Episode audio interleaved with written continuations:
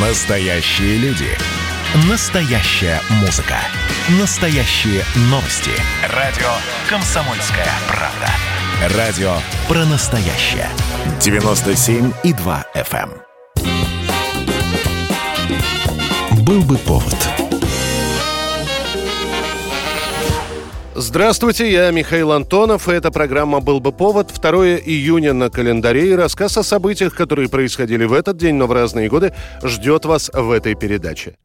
1955 год, 2 июня. Через два года после смерти Сталина Советский Союз решает все-таки восстановить дружеские отношения с Югославией и ее лидером Иосипом Брос Тита.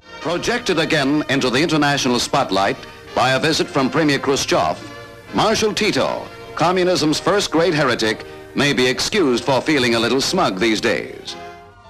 При Сталине Тита объявили, если не врагом народа, то узурпатором власти. Слышались претензии, что Югославия сошла с рельсов марксизма-ленинизма. Отношения окончательно ухудшаются, когда СССР запрещает Югославии размещать свои базы в Албании и требует прекратить гражданскую войну на границе с Грецией. Тита не слушается. И более того, его страна становится постоянным членом Совета Безопасности ООН, и это все без согласования с Москвой. После этого отношения портятся окончательно. В наших газетах, если и упоминается Югославия, то только вместе со словосочетанием «клика Тита». В ответ Югославия демонстративно говорит о сближении с США, а после смерти Сталина начинаются разговоры о возобновлении дружбы. Разговоры крайне осторожные. Тита заявил, что после случившегося верить Советскому Союзу на 100% он не может. Однако именно Иосип Брос Тита является одним из инициаторов нормализации отношений. В мае 1955-го Хрущев с соратниками лично прилетает в Белград на встречу с Тита предварительно объявив, что СССР списывает долг Югославии в 90 миллионов долларов. После этих слов маршал Тита лично приедет встречать делегацию из Союза и на протяжении всего визита будет сам все показывать и рассказывать гостям. Совместное заявление подписали от имени советского правительства Николай Александрович Булганин. От имени правительства Федеративной Народной Республики Югославии Иосип Брос Тита. 1968 год, 2 июня. Рукопись романа «Архипелаг ГУЛАГ» переправляется Александром Солженицыным за границы СССР. Кроме всего, что я вынес с архипелага, шкурой своей, памятью, ухом и глазом, материал для этой книги дали мне в рассказах, воспоминаниях и письмах, в начале 60-х годов о Солженицыне узнают практически все, когда после долгих споров и обсуждений в журнале «Новый мир» все-таки напечатан рассказ «Один день Ивана Денисовича». Уже через три месяца после публикации школьный учитель Солженицын становится членом Союза писателей СССР. Далее в том же «Новом мире» выходит «Матрёнин двор» и «Случай на станции Кочетовка». О Солженицыне говорят, его знают, предлагают дать Ленинскую премию. Несколько московских и областных театров готовят постановки по его рассказам. Однако уже в то время Солженицын тайно пишет «Архипелаг ГУЛАГ». Как быстр был взлет, так же стремительно и падение. Ленинскую премию не дадут, отказываются напечатать в круге первом, а небольшой сборник стихов в прозе под названием «Крохотки» напечатают на Западе. И вот так в одночасье Солженицын становится диссидентом. Один день Ивана Денисовича уже не хорошее произведение, а фальсификация истории. И вообще распечатают на Западе, значит, точно пишет он, Солженицын, какую-нибудь про нас ложь. Был у нас уже один такой Пастернак, второго не надо. Слишком дорогой ценой досталось, досталось всем нам то, что мы завоевали. Слишком дорога нам советская власть, чтобы мы позволили безнаказанно клеветать на нее и порочить ее. Понимая, что архипелаг ГУЛАГ можно в Советском Союзе выпустить только сам издатом, Солженицын решает отдать книгу на Запад.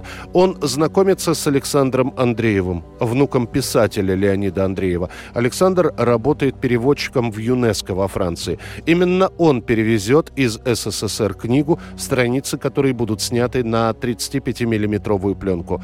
Эта пленка будет храниться еще пять лет в одном французском иммигрантском издательстве. Сам Солженицын даст добро на публикацию архипелага ГУЛАГ только в 1973 году. Через полгода после выхода книги на Западе Александр Солженицын будет лишен гражданства и выслан из Советского Союза.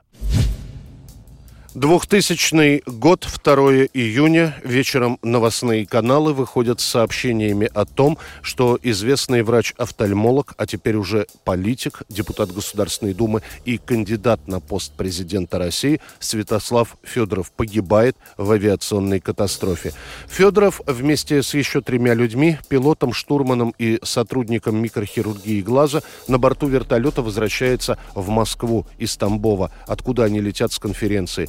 Полет сразу проходит нервно. Когда летели туда, на конференцию, вертолет буквально через несколько минут после взлета пришлось сажать на дозаправку. Приборы показывали, что топлива почти нет. На обратном пути, как свидетельствуют очевидцы, вертолет повело, после чего он стремительно начал терять высоту и рухнул на землю, разлетевшись на части. Все четыре человека, которые находились на борту, погибли на месте. Позже появится информация, что незадолго до катастрофы и Федоров, несмотря на свой возраст, 72 года, получил статус лицензированного пилота. И именно он во время аварии мог быть за штурвалом упавшего вертолета. Однако эта информация так и не подтвердится. Лопасть желтая, когда вышла из конуса, она ударила сначала по законцовке вертикального оперения. Вот здесь у нас киль есть, еще два, две шайбы вертикального оперения. И потом она ударила по остеклению, разбил кабину и по дворнику, оси дворника, который стоит в этом месте, ну дворник-то как у машины обычно, так сказать, он сорвался, вошел в кабину и ударил по приборной доске. Заключение комиссия, которая будет расследовать это происшествие, сделает вполне однозначно неисправность машины. 1986 год, 2 июня, 35 лет назад, выходит 12-й студийный альбом английской группы Queen «A Kind of Magic». Сама пластинка – это, по сути, смесь музыки из двух фильмов, которые Квины записали на студии. Это песни к фильмам «Горец» и «Железный орел». В поддержку альбома Квин устраивает грандиозный тур, который так и называется Magic Tour, волшебный тур. Это будет серия концертов по всей Европе. В итоге 12-й студийный альбом окажется настолько успешным, что будет даже выпущен в СССР на фирме «Мелодия». Это была программа «Был бы повод» и рассказ о событиях, которые происходили в этот день, но в разные годы. Очередной выпуск завтра. В студии был Михаил Антонов. До встречи.